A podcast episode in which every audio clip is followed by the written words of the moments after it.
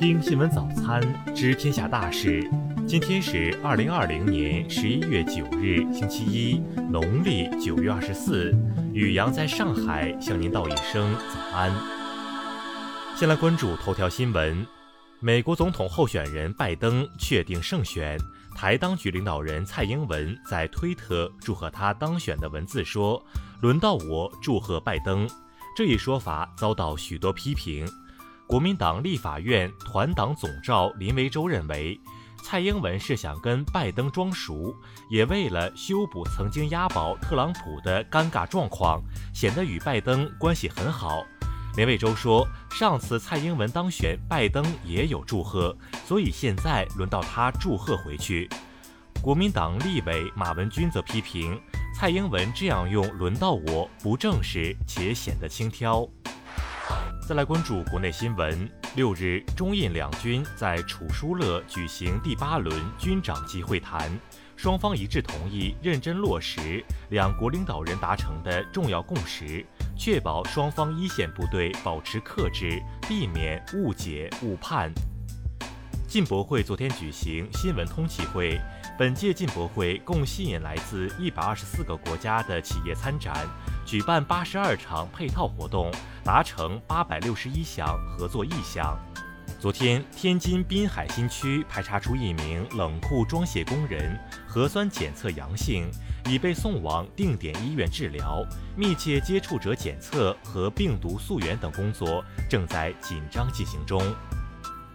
山东、山西两地从天津港转运来的冷冻食品样品外包装中检测出核酸阳性反应。目前，两地已展开紧急排查。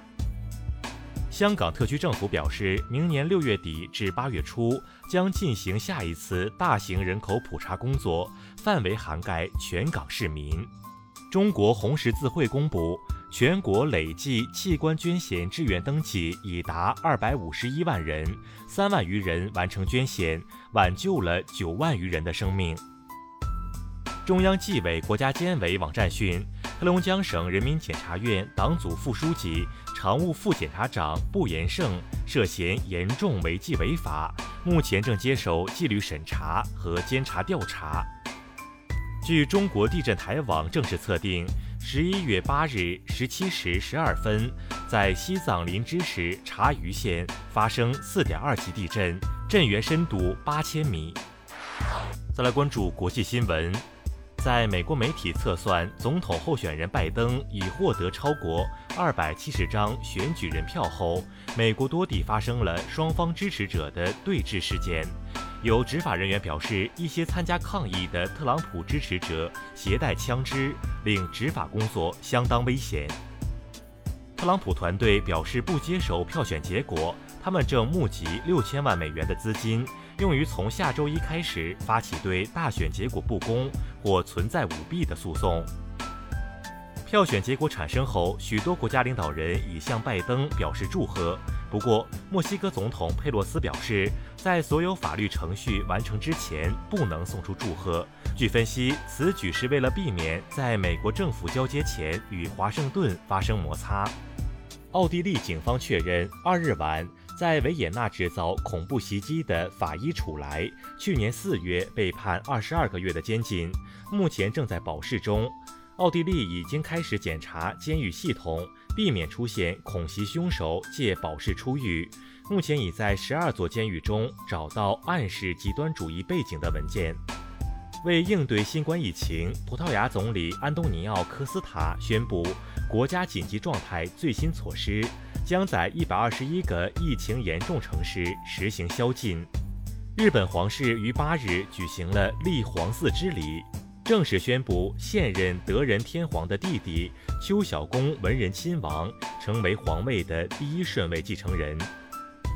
英国七日发布一组官方照片。英国女王伊丽莎白二世上周出席了纪念阵亡无名战士的仪式，这是女王首次戴口罩在公开场合露面。英国首相府发表声明称，虽然英欧双方就贸易谈判已经取得了进步，但分歧仍然存在，包括在公平竞争、渔业等方面。再来关注社会民生新闻。近日，哈尔滨市发生一起刑事案件，警方已对嫌疑人王岩发出悬赏通告。次日，北京一名消费者起诉一家烟店和万宝路案开庭审理。原告称，万宝路的海外包装有吓人的图片警示吸烟的风险，中国内地的包装却仅有简单的文字提示，是在向中国消费者隐瞒商品真实情。六日晚上，在广东阳江，一辆正运送鸭苗的货车突然起火，消防人员很快扑灭火势，五千只小鸭子近半存活。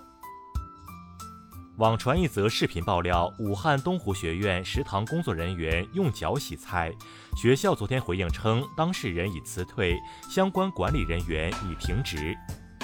近日，青岛工学院与该处菜鸟驿站发生矛盾纠纷。发出告学生书称受黑恶势力干扰，警方查明驿站负责人郭某没有涉黑涉恶问题，对其言语威胁行为处以治安处罚。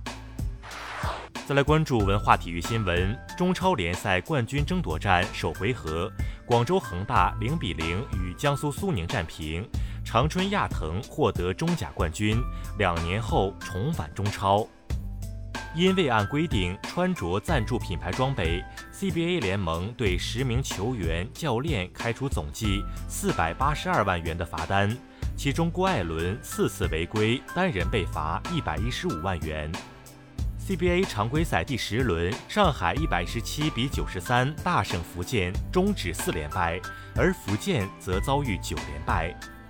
央视直播三星杯科申巅峰对决，反应热烈。